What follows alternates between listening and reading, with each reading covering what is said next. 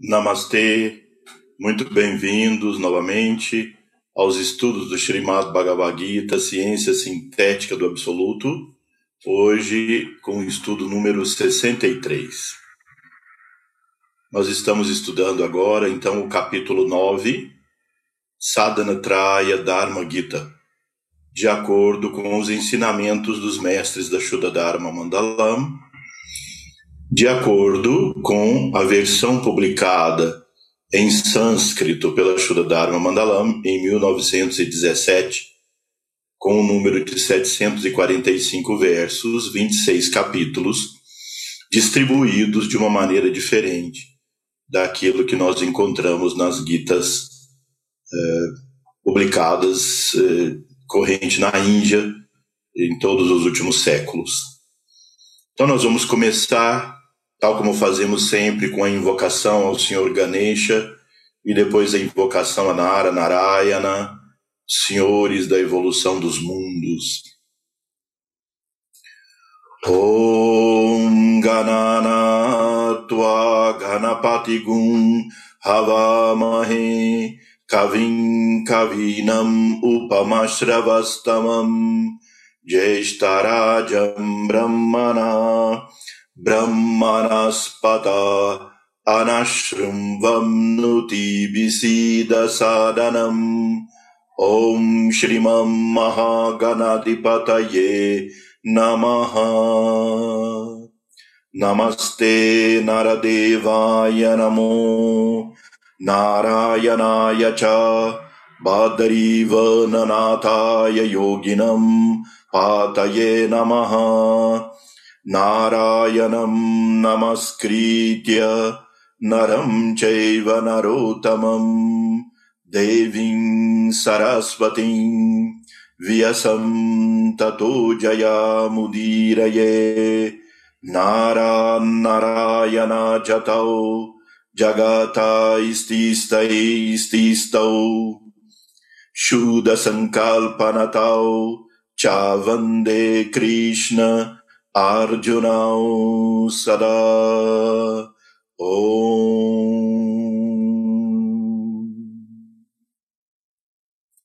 Namastê. Então, mais uma vez, muito bem-vindos todos a esse nosso estudo de número 63. Estamos agora, portanto, no capítulo 9 Vamos buscar aqui o verso, no verso 7, que diz: Também o alimento que a todos agrada é de tríplice natureza, como também são os sacrifícios oferecidos com invocações, as austeridades e as oferendas. E aí vem os sacrifícios oferecidos com invocações, vem descrito como yagna, as austeridades como tapas e as oferendas como dana. Vamos ver então o verso em sânscrito que diz Aharastva api sarvasya trivido bhavati priya yagnastapatato danam Tesham bedam imam shrunu. Então, Sri Krishna coloca aí que os alimentos, assim como os três atos que correspondem à nossa prática espiritual, Yagna, Yagna literalmente significa sacrifício. É o sacrifício do ego durante a prática do sadhana espiritual. Yagna, de modo geral, se refere é, correntemente à cerimônia do fogo, no qual nós, na qual nós dizemos swaha, eu ofereço. Fisicamente, grosseiramente, externamente, nós oferecemos o samagri, um conjunto de plantas medicinais com grãos E aí nós oferecemos cada vez ao fogo dizendo Swaha. Om Agnaye Swaha. Isso agora é do Agni. Idam Agnaye Idam Namama. Isso agora é do Agni, já não é nosso mais. Então isso é o sacrifício de si mesmo. Porque de fato o que nós oferecemos durante o Yagna não é simplesmente aquela oferenda física que é a madeira, que é o gui, que é o leite, que é o samagre, que alimentam o fogo. Nós consideramos yagna a, ser, a prática da meditação. Na prática da meditação, nós temos os componentes de um yagna, o fogo sagrado, o Agni, é o nosso fogo interno, a chama divina, o Atma no coração. Então a personalidade contempla o ser e diz Swaha. Isso agora é do Agni. Isso já não é meu mais. Quem é o isso? O conjunto da nossa personalidade oferecida então ao Agni do coração, a chama divina do coração. Então nós podemos realizar essa Mahayagna, cerimônia do fogo, internamente. Interna, contemplando o ser, e essa contemplação é de rendição, assim como executamos a cerimônia externa. Isso é yagna. Mas aqui corresponde ao conjunto das práticas espirituais que nós realizamos. Depois vem tapas, que é austeridade. Veja, a palavra tapas em sânscrito vem da mesma raiz sânscrita da palavra pita, que é tap, que significa cozinhar. Ou seja, é a transformação novamente por meio do fogo, o fogo da purificação. Austeridade no sentido de purificar os corpos que formam a nossa pessoa. E essa purificação se dá pela disciplina espiritual.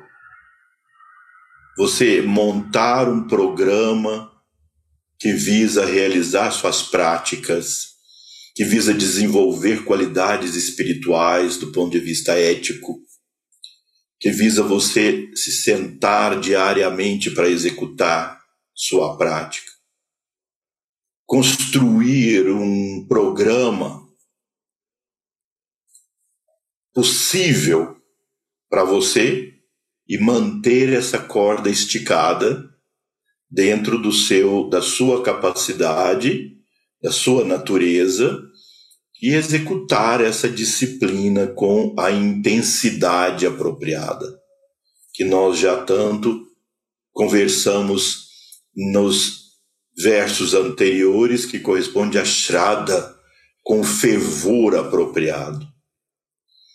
E Dana é o ato da caridade. Não simplesmente a caridade formal, aquela de ajudar pessoas através de coisas, de objetos. Mas veja qual é talvez o bem mais precioso que nós temos.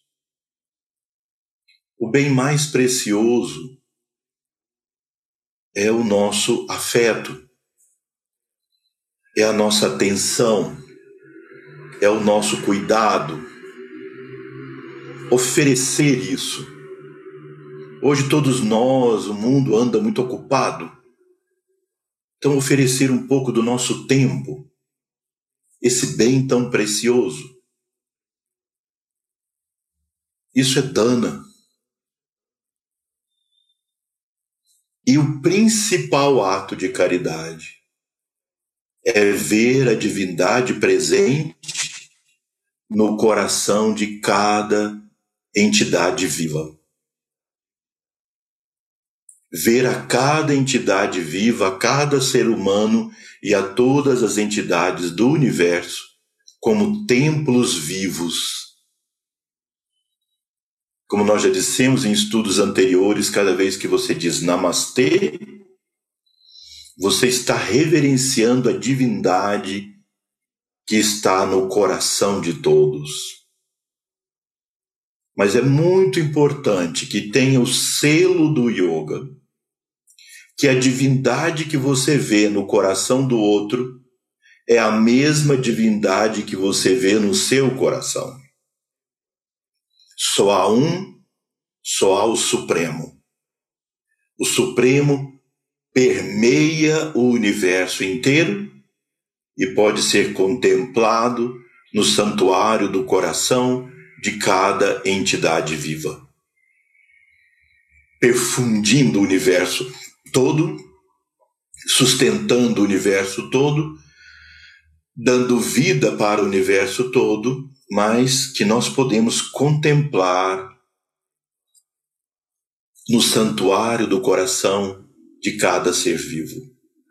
Quando nós fazemos esse ato de contemplar a presença divina no coração de todos os seres, flui do nosso coração a graça divina. E isso repercute no nosso entorno, produzindo harmonia, produzindo paz, produzindo saúde, produzindo elevação.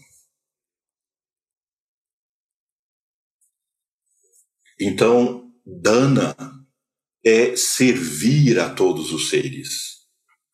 Cada um de nós pode servir no seu ambiente, no seu local, num nível uh, amplo ou no nível menor do meio em que nós vivemos. Não há mais nobre ou menos nobre entre esses atos, quando é feito com amor divino para todos os seres. Então, Sri Krishna, nesse verso, coloca que tanto a alimentação que nutre o corpo, que nutre a mente, e a alimentação que nutre a alma, através dos atos de Agna, Dana e Tapas, que isso é de três naturezas: sátrico, rajásico e tamásico. Os princípios do que é sato, rajas e tamas nós já temos estudado em vários capítulos aqui. Agora então vamos acompanhar Sri Krishna nos detalhes que ele, que ele nos dá, que são preciosos para nossa vida. Então ele diz no verso 8: Aos aspirantes convém alimentos de natureza sátrica, os quais aumentam a longevidade, a inteligência, a força física e a saúde.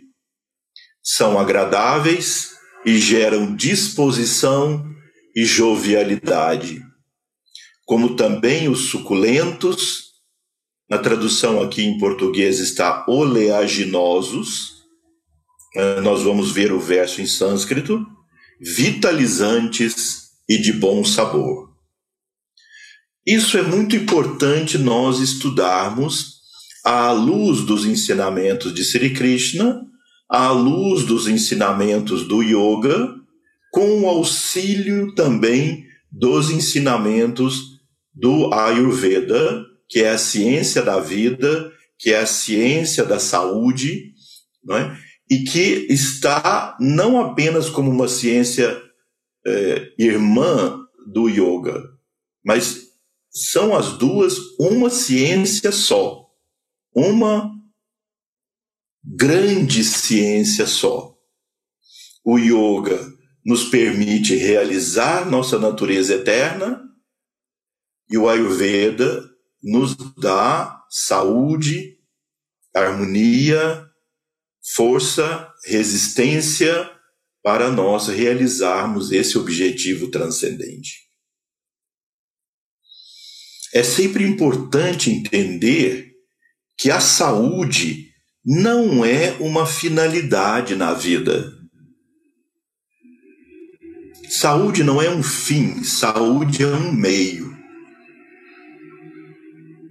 Se nós consideramos a saúde um fim, uma finalidade, quando alcançada, nós logo a perdemos. Porque alcançando saúde, o que é que nós vamos fazer com ela? Na verdade, a meta da vida é realizar nossa existência divina, como já foi tanto e tanto discutido e, e, e analisado aqui. Mas no Yoga Sutra de Patanjali, e aqui Sri Krishna em vários locais, vários shlokas, coloca como a doença, a falta de energia, o estupor mental, falta de resistência, como obstáculos para a iluminação. Então, a saúde é todo aspirante do yoga, todo aspirante à, à realização divina, deve buscar esse caminho de longevidade, resistência e força, inteligência, como Sri Krishna colocou nesse verso.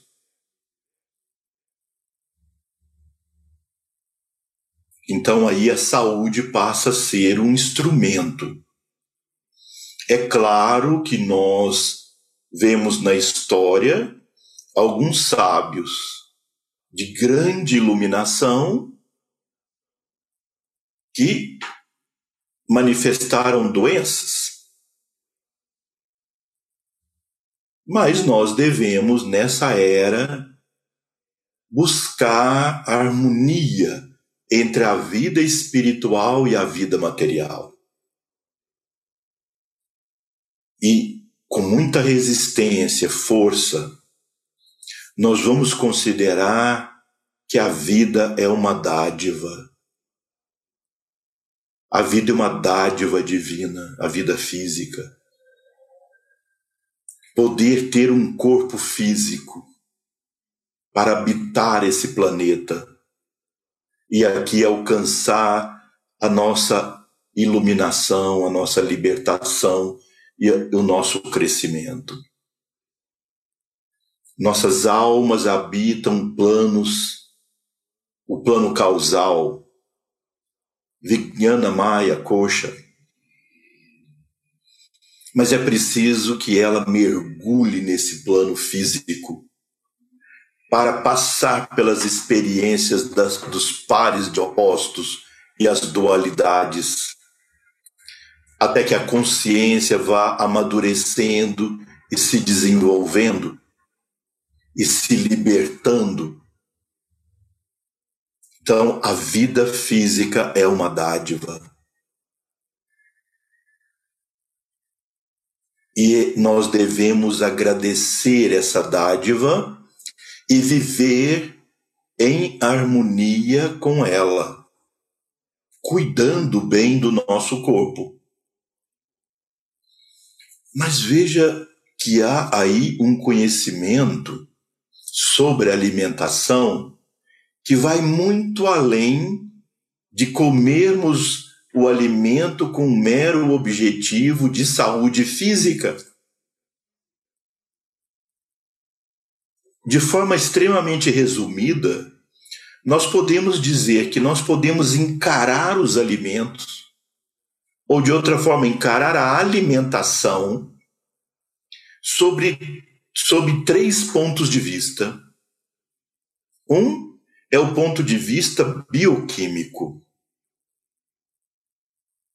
Esse ponto de vista parte de um princípio filosófico, que esse corpo, a vida, é um acidente de reações químicas. Todo desequilíbrio é um desequilíbrio químico ou estrutural. Portanto, todo tratamento ou a manutenção da saúde corresponde a incluir substâncias químicas aminoácidos, vitaminas, gorduras, ou modificar uma estrutura física por cirurgia, por exemplo. Então, com esse ponto de vista, nós olhamos para o alimento por sua composição nutricional contida no rótulo. Então vem lá no alimento, tantos por cento de aminoácido tal, tal, tal, tantos por cento de gordura, isso, aquilo, tantos por cento do carboidrato, isso, tal, tal, tal, minerais, isso, vem a composição. Depois vem assim, porcentagem da necessidade diária. Isso parte de um outro princípio absurdamente não científico. Que todos nós somos criados numa mesma forma. Que todos nós somos iguais. Independente do clima onde vivemos, da nossa, do nosso metabolismo, do tipo de trabalho que nós temos e mais os outros fatores, todos nós precisamos daquela quantidade mínima de ferro, cromo, zinco, aminoácido tal, tal, tal, tal, tal, e aí vem naquele, naquela quantidade de alimento quanto você tem que colocar daquilo para dentro. E aí você vai construir seu corpo com essas coisas. Essa visão está muito longe de uma visão integrativa do ser humano e muito longe da realidade quando nós observamos a nossa prática médica, nutricionista, etc. Porque é muito importante perceber que os alimentos eles não são absorvidos na mesma intensidade da proporção do que está lá no rótulo do alimento. Se dois alimentos que são contraditórios entram juntos no estômago, um impede a digestão do outro, por exemplo. Se a sua capacidade digestiva não estiver boa, tem vários fatores que podem interferir, às vezes de forma instantânea. Isso não será seu.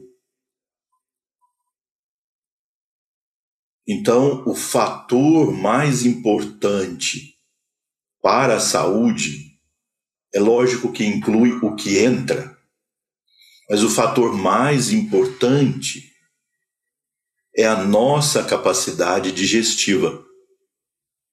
É a nossa capacidade de transformar o alimento para que ele possa ser aproveitado.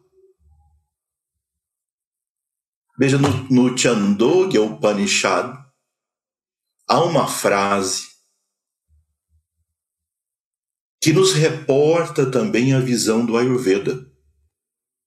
No, no Chandogya Upanishad diz assim: a parte mais grosseira do alimento se transforma em eliminações. A parte sutil do alimento forma estrutura. E a parte mais a mais sutil de todas forma a mente. Então, essa é a visão bioenergética, qualitativa ou bioespiritual com a qual nós analisamos a alimentação. Vou dar uma rápida noção, informação sobre isso, trazendo para vocês aqui. Vejam aqui, esse slide apresenta, assim, de forma uh, esquemática, nosso sistema digestivo. Então, por exemplo, aqui está o nosso Agni, o fogo digestivo. Desculpem aí a letra que não está muito, muito boa, mas que eu tenho que fazer aqui com o mouse. O alimento entra, o Agni, que é o nosso fogo digestivo, Lembram que Sri Krishna, em um dos versos, fala Aham Vaishvanaru Bhutva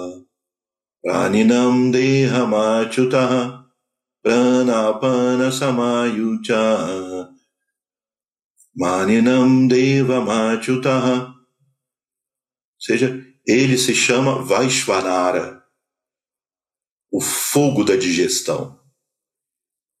Esse fogo é o conjunto dos nossos ácidos e enzimas digestivas do ponto de vista físico. O que, que o Agni faz com o alimento que entra? Transforma o alimento em três componentes, como diz o Chandogya Upanishad. Transforma em nutrientes então vamos colocar aqui.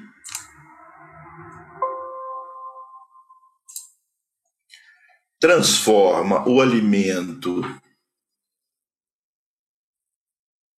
em nutrientes. E o que é que os nutrientes fazem? Eles são absorvidos pelo corpo e vão gerar ou energia ou estrutura. Então, a parte refinada e sutil do alimento, que são os nutrientes, vão entrar e gerar estrutura, gerar tecidos, gerar energia para o nosso funcionamento. Os alimentos, todo alimento natural tem uma parte que forma dejetos. Os dejetos vão ser jogados para os meios de eliminação, né? Nessa visão mais bioenergética, é chamado apana, a energia que varre e limpa o organismo e elimina pelas vias de eliminação que existem, fezes, urina, suor, respiração. Então, esses dejetos, porque nenhum alimento natural ele consegue ser transformado 100% em nutrientes e energia. Por exemplo, as fibras que nós comemos, elas formam o bolo fecal. Isso então vai ser eliminado. Mas tem uma parte muito importante aqui, desculpem aí que o desenho não está tão bonito, que é a parte sutil do alimento. Todo alimento tem uma parte sutil. E essa parte sutil do alimento vai formar a nossa mente. A parte sutil do alimento vai formar a nossa mente. Então, da natureza do alimento e como nós podemos definir a natureza, a guna, a qualidade do alimento. Dessa natureza do alimento é a natureza da mente. Então, por exemplo, se você come um alimento que tem natureza tamássica, a mente vai ser formada da qualidade do alimento. Portanto, a mente vai sendo formada de tamas. Se transforma numa mente bruta, pesada, ignorante, sem percepção de causa e efeito, conflitiva, que leva ao sofrimento e ao adoecimento, por falta de discernimento quando entra o estímulo da vida, uma impressão, uma informação, uma percepção, quando entra, a resposta vai ser bruta, ignorante. Se nós comemos alimentos de natureza rajássica, isso não considerando esse aspecto nutricional do alimento. Se o alimento tem natureza radiássica, nossa mente vai ser formada de matéria radiássica. Aquele mesmo estímulo que entrou no tamássico e produziu uma resposta ignorante e bruta, agora vai produzir uma resposta um pouco mais inteligente, mais egocêntrica, egoísta, muitas vezes destrutiva também. Porque tanto tamas quanto rádias são destrutivos, causadores de doença, causadores de autodestruição e destruição do meio onde a gente vive. Se por outro lado nós nos alimentamos com comida que tem a natureza sátrica, então a nossa mente se forma gradualmente com matéria sátrica. Então a mente se torna clara, lúcida, perceptiva, sabe discernir as coisas da vida para tomar decisões claras, conduzindo então a um caminho de longevidade, de força, de resistência sem a agressividade, a impetuosidade, muitas vezes cega, da mente formada com alimentos de natureza tamássica ou radiássica. Não podemos esquecer que aqui eu me referi ao alimento físico, a comida, e ao ar que entra pelos nossos pulmões. Mas nós também devemos relembrar de estudos anteriores que também nós nos alimentamos das impressões que entram pelos nossos sentidos. O que nós lemos, o que nós vemos, o que nós ouvimos, o que nós falamos, volta para nos alimentar. Qual é a natureza do seu alimento, das impressões que entram pelos seus sentidos? Como muitas vezes nós damos já o exemplo, provavelmente tem pessoas que são de natureza muito viciosa, muito negativa, que trazem eh, emoções de natureza muito negativas e falas falando mal das pessoas, criticando, construindo ódio, negatividade e mostrando os vícios mais básicos e negativos da natureza humana. É provável que essas pessoas você não gostaria de compartilhar momentos com ela no sentido de ouvi-la, está se alimentando do que ela te traz. Poderia ajudá-la de alguma forma, mas não atrair e receber as impressões que ela tem para te passar. No entanto, quando nós ligamos a televisão e vemos um, um filme de violência, das piores qualidades humanas, de intrigas, vamos nos emocionando com aquilo. E isso é alimento. E a neurobiologia já mostrou que não faz diferença se você está vendo uma cena ou imaginando uma cena,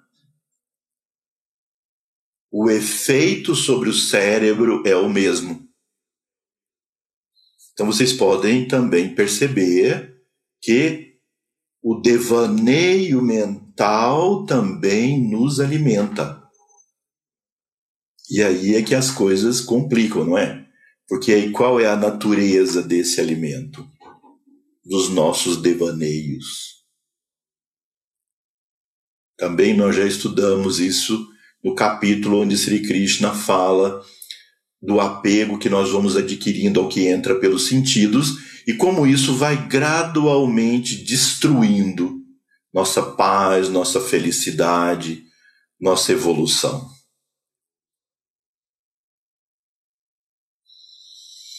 Nós nos alimentamos das nossas emoções, e aí nós também podemos imaginar, podemos perceber, fazendo um inventário das emoções que temos ao longo do dia, quando chega no final do dia e nós fazemos uma retrospectiva, qual foi a qualidade da nossa comida, em termos de sato, arádias e tamas. Por isso, esse estado de vigilância mental, de atenção, de pragna, e aquilo que nós já estudamos sobre pratyahara, filtrar as impressões que entram pelos nossos sentidos. Então, se nós formos observar o verso da Gita em sânscrito, que nós mencionamos até aqui, diz: Ayu Satya Balarokya Shukabriti Vivardana Rasya Snigda Stira Hridaya Ahara Satvika Priya Veja, Ayu, Ayu Satwa. Ayu é vida. Satwa é aquilo que promove a longevidade. Então, esse é o primeiro critério que Sri Krishna coloca como alimento sátrico, aquilo que promove a longevidade. Então, por exemplo, se nós olhamos até mesmo cientificamente, existem alimentos que são considerados promotores de longevidade. E existem alimentos que tendem a causar doenças que nos matam. Vocês sabem que hoje a doença que mais mata é o infarto agudo do miocárdio. Morrem ou morre uma pessoa por segundo de infarto agudo do miocárdio no mundo nos dias de hoje. 60 pessoas por minuto. Para vocês terem uma ideia, em 2002 morriam oito pessoas por minuto. 18 anos depois, morrem 60 pessoas por minuto de infarto. E aí nós podemos pensar que é uma doença que em 30% dos casos a primeira manifestação da doença é a morte. Desculpem se vocês vieram para nosso estudo de hoje cheios de esperança de ouvir assim grandes é, coisas que pudessem entusiasmar. Mas eu acho que também esse tipo de informação pode nos entusiasmar para irmos atrás das coisas que promovem saúde. E isso também é o yoga. Então, as pesquisas mostram o que é que fez esse aumento exponencial terrível, a pior pandemia que nós já vivemos. De, de 8 para 60 em 18 anos e com uma tendência exponencial de aumentar mais e mais. Tudo mostra que são quatro coisas, quatro doenças que levam a esse nosso matador principal. O diabetes, a hipertensão, alterações metabólicas como ácido úrico elevado, um, colesterol elevado e outras substâncias, e a obesidade. Então são esses quatro fatores. E esses quatro fatores estão intimamente ligados a estilo de vida, alimentação, estado mental, que são os pilares de um sistema de saúde preventivo. É óbvio que a doença tem sido provocada pelo efeito contrário. Não ter uma alimentação saudável. Então, esse é um dos critérios que Sri Krishna nos coloca. A alimentação que prolonga a vida é um conceito de alimentação sátrica. Então, nós podemos ver alimentos que encurtam a vida, que são aqueles que provocam esses quatro fatores, por exemplo, no caso do infarto. E se nós vemos, então, o consumo dessas substâncias, desses alimentos, que Sri Krishna descreve na Gita como tamássicos e radiássicos, nós vemos que eles são os causadores do, das doenças que levam ao infarto. O segundo maior matador é o câncer.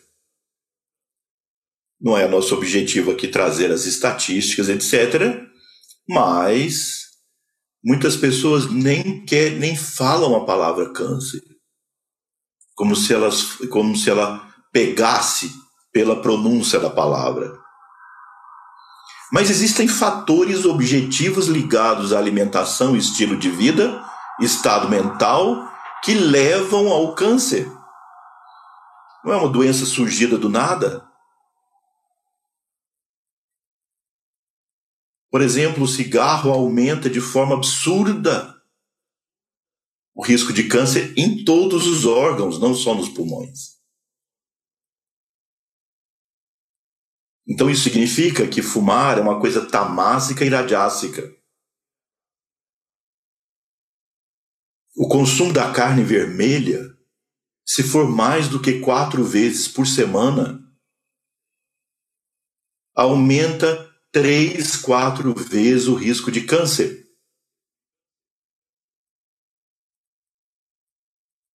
O consumo de vegetais, legumes orgânicos, sem produção com agrotóxicos, porque eles também são fatores de produção de câncer, reduzem 45% o risco de câncer. A depressão mental aumenta em 65% o risco de câncer.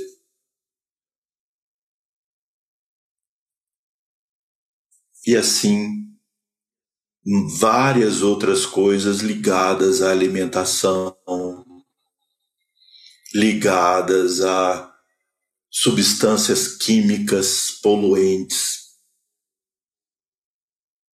ligadas ao uso do telefone que emite radiações, que também é um fator causal ou seja, um estilo de vida não sátrico encurta a vida.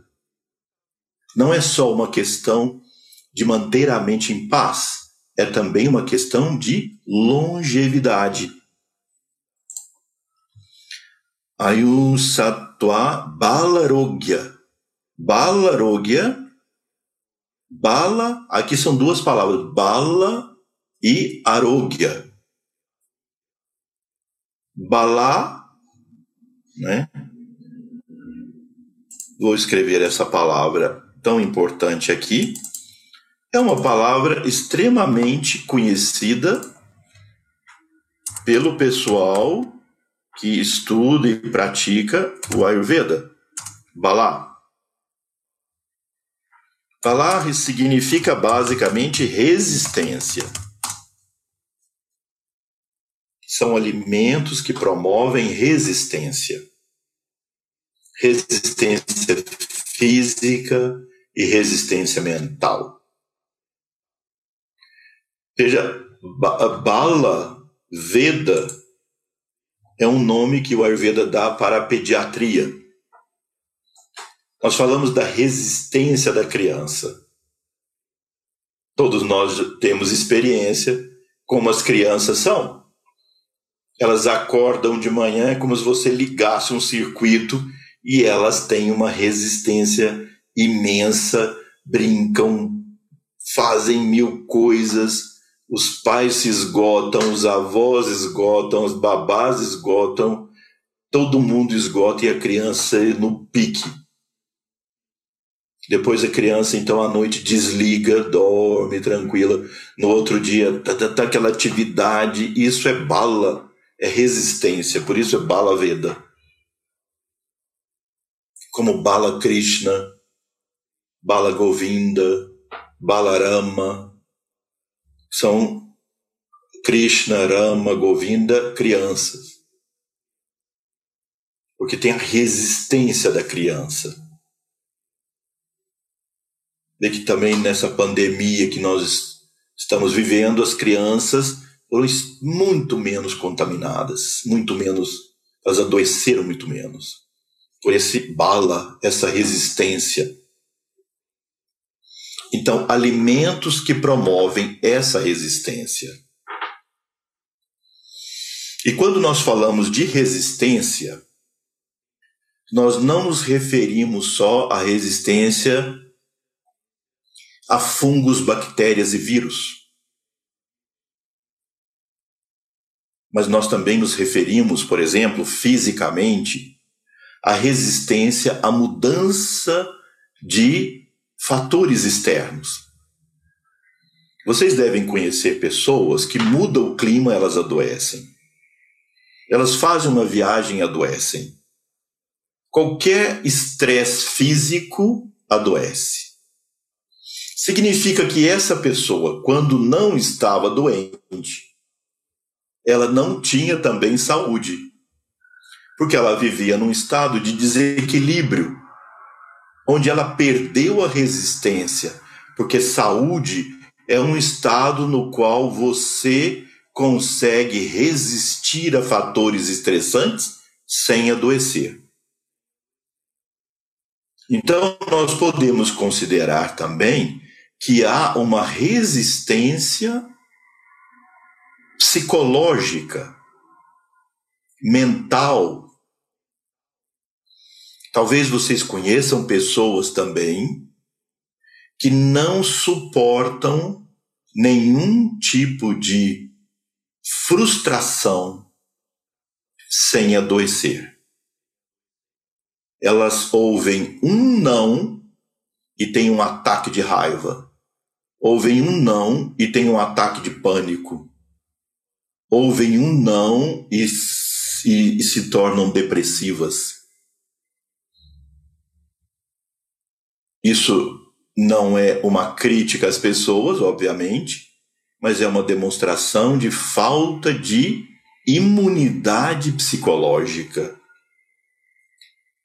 É preciso entender e cultivar esse valor da imunidade psicológica, que hoje talvez nós poderíamos chamar de resiliência, mas entendida nesse foco que nós estamos dando, que é a capacidade de você enfrentar situações de frustração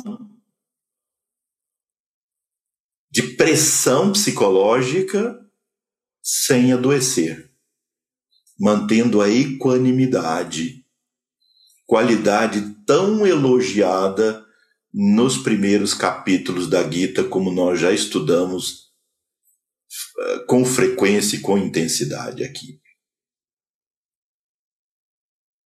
A vida tal como nós a vivemos, ela tem a frustração como parte integrante. A frustração é existencial. Dentro dessa visão védica, só há uma saída para a frustração. Uma porta para vivermos sem frustração. E essa porta é a iluminação. Alcançada a iluminação, já não há frustração. Enquanto houver identificação da consciência com o ego, com a persona, com a personalidade, com a individualidade, haverá constantemente frustração. É aquilo que o Buda descobriu e revelou como as quatro nobres grandes verdades. A existência da dor. Mas veja, talvez a palavra mais apropriada para dukkha não seja exatamente dor, que não se refere a essa noção de dor, talvez muito, uh, muito ligada ao corpo. Se refere à frustração. A dor psicológica. A possibilidade de viver sem dor, sem frustração, só com nirvana, samadhi caminho que leva a essa libertação. Mas até lá, a frustração é existencial. Então, bala é necessário desenvolver essa resistência. Nas nossas práticas espirituais, no nosso sadhana, a forma poderosa de desenvolver balá é através do japa de mantras. Fazer diariamente o seu japa, dos mantras que a sua escola, o seu professor te revelou ou que você individualmente sentiu como um mantra que toca seu coração, sua alma, fazer o mantra diariamente. 108 vezes um mala. Isso vai tonificando a resistência. Mas também Sri Krishna coloca que o alimento físico, desde que sátuico, promove essa resistência psicológica. Então é muito interessante essa abordagem que o Ayurveda faz na psiquiatria. Que nós não só nos preocupamos em tratar doenças psiquiátricas através de medicamentos, mesmo sendo os nossos medicamentos naturais, à base de plantas, de minerais, etc. mas também através da alimentação. Que a alimentação tenha características de sátua. Agora, é muito importante entender que uma educação alimentar no sentido de ir em direção à sátua não deve ser brusca, agressiva porque o organismo adquiriu satmia, ou adaptabilidade digestiva e no, na nossa estrutura, para digerir aqueles alimentos habituais. E quando nós fazemos uma mudança drástica e brusca, nós, não, nós podemos não absorver corretamente esses alimentos e aí sofrermos de algum tipo de desnutrição. E aí isso passa a ser uma razão para nós voltarmos à alimentação tóxica. Veja, eu vou dizer para vocês, não é raro as pessoas me procurarem no consultório e eu, por exemplo, prescrever algum, supõe, um chá de gengibre.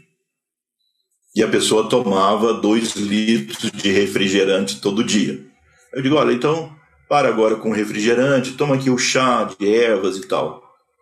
A pessoa volta na, na consulta e fala, doutor, o senhor não tem ideia, aquele seu chá me fez um mal. Fez um mal. Eu tive que parar e voltar para o meu refrigerante, porque o refrigerante me cai bem. Isso, na linguagem ayurvédica, se chama satmia, ou adaptabilidade que o organismo vai se adaptando, mas isso não impede que ele adoeça. Só a digestão se adapta. Portanto, o processo de reeducação alimentar, ele deve ser gradual, mas gradual não no sentido de fazer uma mudança saudável para a próxima encarnação. Não, assim, gradual, numa, num ritmo saudável para a pessoa desde que ela saia de uma alimentação extremamente tamássica, ela deve gradualmente ir em direção a uma alimentação sátuica, o que constitui também numa bela e necessária preparação para a meditação, ao mesmo tempo que promove longevidade e saúde. Então vocês veem que o verso em sânscrito diz Ayush Sattva, né? Bala Arogya. Bala, então, é essa resistência. Arogya é saúde. É uma palavra, arogya, é uma palavra para representar saúde. A é um prefixo de negação. Então, arogya significa saúde. Porque a palavra roga significa doença, doença. Então, a arógia é saúde. Na verdade, a melhor palavra para saúde é swasta.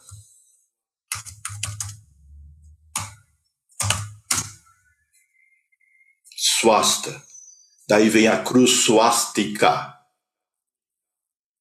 como saúde, que é uma expressão positiva para saúde.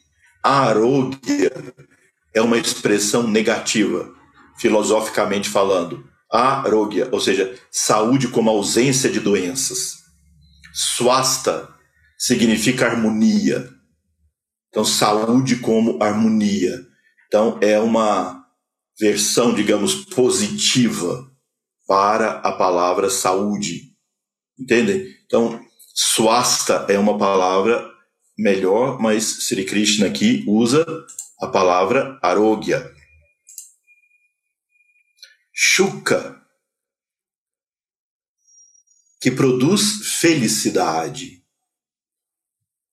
Veja, a pessoa come um alimento que causa estupor. Muitas vezes eu faço uma brincadeira que os programas de televisão de domingo à tarde, quase sempre eles são construídos para as pessoas que comem no almoço a comida tamássica. Suponha uma pessoa come uma feijoada com uma caipirinha ou um churrasco com a cerveja.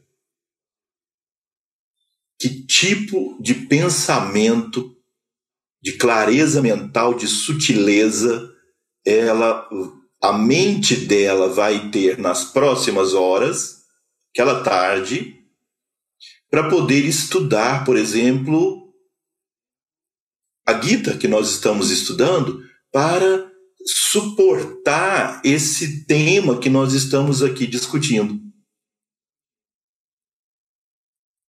A pessoa vai dizer que coisa insuportável que é essa esse estudo que o Guia está fazendo do Bhagavad Gita, coisa insuportável. Aí a pessoa, naquele estupor, deita no sofá e vai assistir programas que têm a mesma natureza do estado mental dela naquele momento, ou seja, a comida produziu um estado mental. Muitas vezes eu faço outra brincadeira que também traz algumas críticas, eu sei que tem exceções. Você já viu alguma vez uma churrascaria à luz de velas, tocando música clássica, suave, e as pessoas falando baixo? calmamente, num clima pacífico? Não. Provavelmente não. Porque a carne traz esse ímpeto do falar alto, da agitação, músicas estridentes. Apenas algumas provas simples dessa relação entre comida e estado mental. Então, continuando aqui, Priti Vivardhana. Vivardhana, que aumenta a satisfação. Rasya. Rasya significa que tem suco, suculenta. Então, frutas doces e maduras ervas suculentas. Snigdaha. Snigdaha. Snigda significa oleoso. Então aí eu peço a vocês que estão com a versão em português da Gita, que quando tem aqui, como também, aqui no verso 8, como também os suculentos, Veja, tudo bem, aqui suculento está bem raciar. Oleaginosos, não é bem oleaginosos, são oleosos. Claro que com bons óleos vegetais e o ghee. O ghee, que é a manteiga de leite clarificada, manteiga sem sal, do leite de vaca, principalmente. Tem outros guis de outros animais, do leite de outros animais, mas o ghee mais utilizado é o ghee do leite de vaca. Gogro tá. Então, pelo cozimento lento da manteiga de leite sem sal, a água evapora, a gordura mais saturada e ruim, os açúcares decantam, então fica um óleo que tem propriedades medicinais e de longevidade. Claro que há um conceito que não pode ser esquecido nunca. Tudo é remédio ou veneno de acordo com pra, para quem, quando, quanto e onde. Nada é bom para todo mundo o tempo todo. Esses são, essas são premissas do Ayurveda. Nada é bom para todo mundo o tempo todo. Leite é bom, leite é ruim.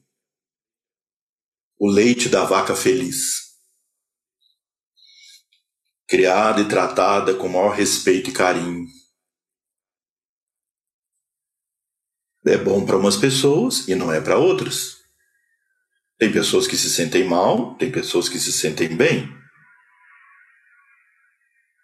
Agora, Imaginem só uma mãe que o filho é retirado dela assim que nasce, ela é confinada,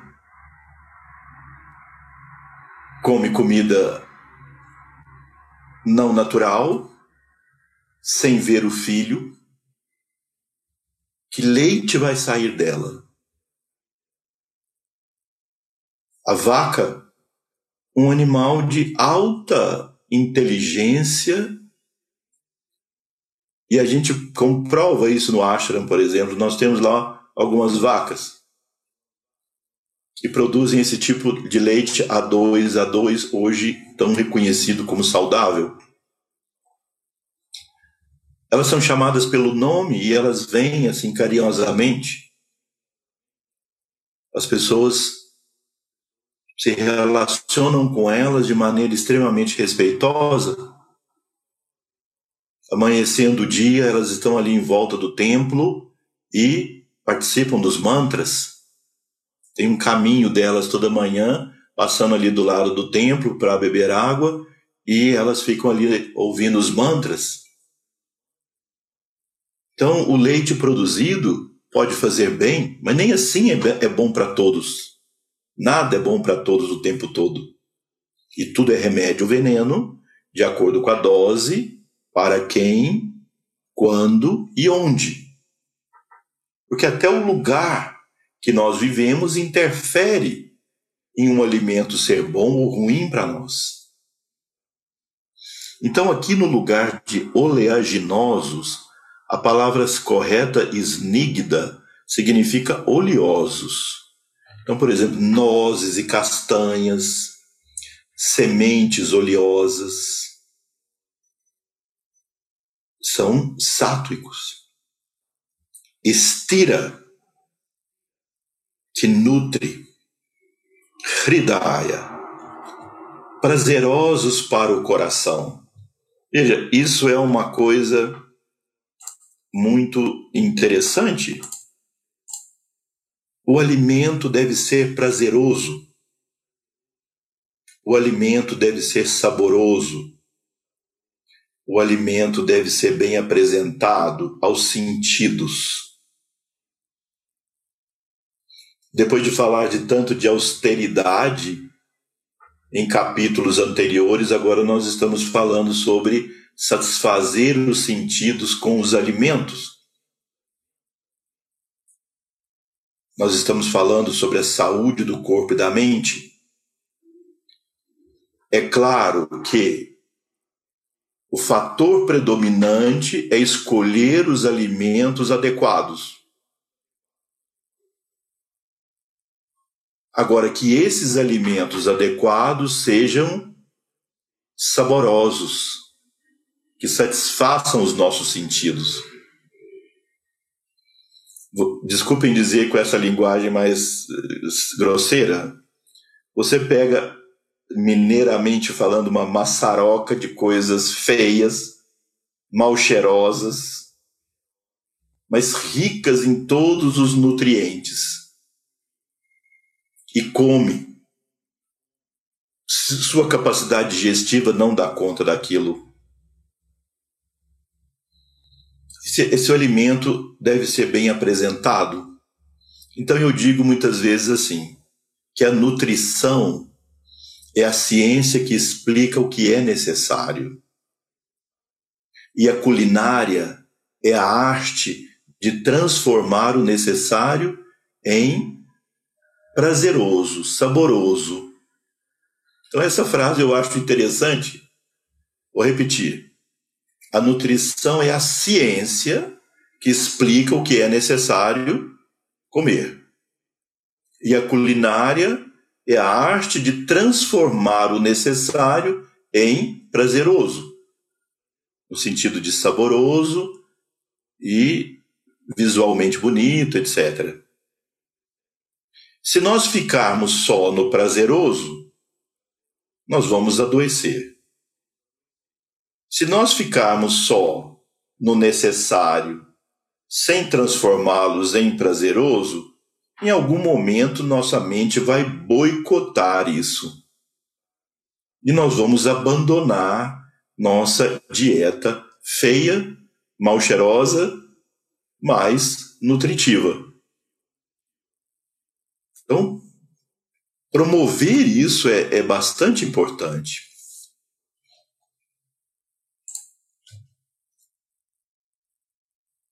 Hridaya Ahara Sattvika Priyaha. Sattvika Priyaha significa é querida Priyaha. Priya significa querido. Querido por aqueles de natureza sátwica.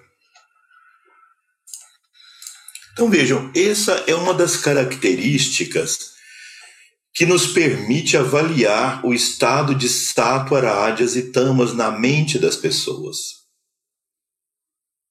Vocês veem que tem pessoas que já, desde a infância, ou em algum momento da vida que elas se despertam, não é nem tanto por uma escolha filosófica ou ecológica, mas ela espontaneamente, naturalmente, gosta de alimentos de natureza sátrica.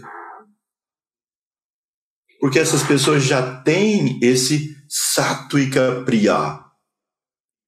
Ou seja, o gosto, a beleza, o querer das coisas que promovem evolução. Já tem uma mente mais sutil e refinada espiritualmente falando, que as faz gostar. Nós outros, que temos a mente envolvida ainda em tamas irádias, devemos nos esforçar para ir nos adaptando e gostando e querendo essa alimentação de natureza sátuica. Educar nosso paladar, educar nossa mente para ir na direção sátuica. Então eu gostaria de mostrar para vocês aqui um slide que dá uma lista de alimentos sátuicos, frutas de todos os tipos, particularmente as mais doces. As frutas muito ácidas não são consideradas sátuicas. Todos os vegetais, exceto alho e cebola, em grande quantidade alho e cebola em quantidade maior são radiácicos e tamácicos, ainda que tenham grande capacidade terapêutica. Grãos integrais, principalmente o arroz, o trigo e a aveia. Sementes com moderação, exceto as que não são muito pesadas, sementes aqui são as leguminosas, como mung, é um tipo de feijão que é o mung, o azuki, ou aduki, o tofu, a parte da soja que é considerada aquele queijo vegetal, o tofu. Nozes e sementes não excessivamente torradas ou salgadas. Óleos vegetais e ghee laticínios não fermentados excessivamente. Então, vejam, isso aqui é uma coisa importante também. O leite da vaca feliz. Todas as vezes que nós falamos de leite, nós estamos falando da vaca feliz. O leite da vaca feliz, ele é sátuico. Também eu repito, não para todo mundo, não é bom para todos, mas para aqueles que conseguem digeri-lo bem, ele é sátuico. O iogurte fresco, o queijo fresco, o ghee, o buttermilk. O buttermilk é o soro do preparo da manteiga, do iogurte. Eu recentemente publiquei um artigo no blog que a gente escreve o chuda.net barra blog, S-U-D-D-H-A.net barra blog. Se vocês quiserem, entrem lá, o último artigo que eu publiquei lá, em, em, em parceria com um médico indiano, descreve as características desse soro, que nós chamamos de takra ou buttermilk, e os benefícios dele para a saúde, também de acordo com as condições de cada pessoa, etc. e os benefícios também da coalhada fresca. Agora, à medida que esses fermentados vão ficando mais ácidos, eles deixam de serem de ser sátuicos.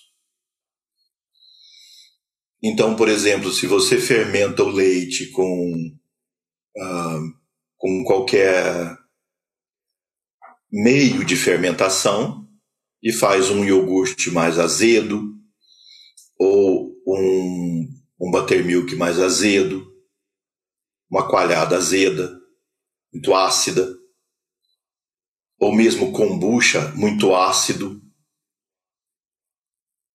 isso deixa de ser sátuico.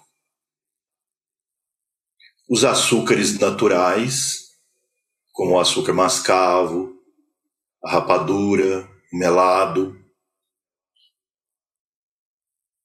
temperos doces, como gengibre, canela, cardamomo, erva doce, colminho, coentro, cúrcuma, menta, hortelã, manjericão, alfavaca, feno grego,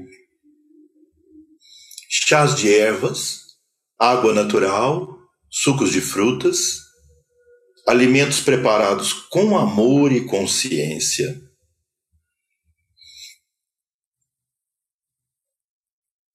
Só que alguns exemplos só. E esse último item é fundamental. Alimentos preparados com amor e consciência. Vejam, na cultura védica, esse é um conceito também muito importante e que é prático para a nossa vida. A pessoa que faz a nossa comida, nós mesmos ou quem faz, tem que estar num estado mental muito positivo, muito bom. Então tem que ser uma pessoa muito respeitada e querida. E bem tratada também. Porque você imagina só a pessoa ali com umas folhas de couve, picando com uma faca bem afiada e pensando assim: se eu pudesse, eu matava aquela pessoa, a pessoa que vai comer isso. Essa pessoa é má, é ruim e tal, e vai cortando ali. Imagina, envenena o alimento. Ele deixa de ter natureza sátrica. Então, por isso, o ambiente de preparação dos alimentos deve cantar mantras, orações, cantos espirituais, criar um clima, um ambiente positivo. Isso é fundamental, isso é fundamental. Eu vejo o esforço que o nosso chefe de cozinha lá do ashram, o Aditya, que é um indiano, que é professor de yoga e que por graça divina está conosco, como ele se esforça para manter o ambiente da cozinha em perfeita harmonia com os mantras e tirando o estado mental às vezes de conflito das pessoas, conversas sem que não são positivas e sátuicas lá dentro, para manter aquele estado de produzir um alimento que nutre nutre física, espiritualmente, psicologicamente. Procure fazer isso na sua casa. Hoje as pessoas deixaram muito de fazer a comida em casa e comem muito em restaurantes. Então procure restaurantes que as pessoas tenham também essa visão sátrica, na medida do possível. E faça sua comida também, na medida do possível, com a frequência que você puder. Então, nós entramos num tema eh, mais, eu diria, mais físico, concreto. Temos mais algumas coisas para falar sobre esse tema. E esse verso da Gita, então, nos explica a necessidade do yogi comer alimentos de natureza sátuica. Nós precisamos acrescentar mais alguns conceitos para que isso possa ser de fato útil para você na sua vida. Muitas vezes os praticantes de yoga é, cometem dois enganos que trazem repercussões para a saúde deles. Um é ler só a metade do livro, do Hatha Yoga Pradipika, do Gheranda Samhita, do Shiva Samhita, textos que são originais sobre Hatha Yoga, uh, os livros tradicionais. A metade que eu digo é a metade das técnicas. E não lê detidamente a outra metade sobre alimentação. Não basta que a alimentação seja vegetariana, isso é um critério importante. É interessante e importante que seja vegetariana, na medida da capacidade da pessoa, como eu já disse anteriormente, fazer essa forma de alimentação. Então, recomendada mas também que os alimentos não sejam só a base de coisas amargas, frias, cruas, bacias de saladas e coisas cruas e frias. Vejo que os alimentos sátricos, eles são doces. Eles são cheios de suco. Eles são oleosos. Então nós estamos falando de frutas bem maduras e doces, nozes e castanhas, Estamos falando do se as pessoas quiserem, optarem por isso, o leite, o ghee, manteiga clarificada, não é? Ou seja, alimentos que tenham natureza de kafa, do ponto de vista do Ayurveda. Cereais integrais, então são alimentos doces por natureza, não doces no sentido de açúcar, mas no sentido de, numa terminologia moderna, por exemplo, carboidratos complexos associados com, uh, com nozes e castanhas, com frutas doces maduras, bem doces e maduras, que trazem paz para a mente, que não produzem agitação mental. Então, esses alimentos, eles são fundamentais, porque eles promovem odias, promovem resistência, promovem vitalidade. E na próxima reunião, nós vamos conversar sobre quais os benefícios dessa alimentação. Mas também é preciso entender que essa alimentação doce, sátuica, ela demanda mais Agni, mais capacidade digestiva. Por isso, muitas vezes eles são chamados de alimentos alergênicos. Porque a pessoa tem pouca capacidade digestiva, come esses alimentos e isso forma alergia, muco, ama, toxinas e não a sutileza desses elementos energéticos mais espirituais que o alimento pode se converter alquimicamente. Então vamos conversar disso mais na próxima reunião. Mais uma vez eu agradeço a vocês a presença aqui nesses nossos estudos. Espero que, que vocês estejam aproveitando os, os benefícios desses ensinamentos que os mestres nos trazem e que nós possamos então dar continuidade a essa tão poderosa e tão grandiosa revelação que é a Bhagavad Gita, ciência sintética do absoluto. Então coloquem as mãos juntas em Pranamudra. Karacharanam krutam va kayajam karmajam va shravanayanajam va मानसं वा अपराधम् विहितमविहितं वा सर्वमेतत् क्षमाश्व। जय जय करुणाब्दे। श्रीमहादेव शम्भो। श्रीमहादेव शम्भो। श्रीमहादेव Shambho. Om Shanti Shanti Shanti Namastê Boa noite a todos. Uma boa semana. Até nosso próximo encontro. Namastê.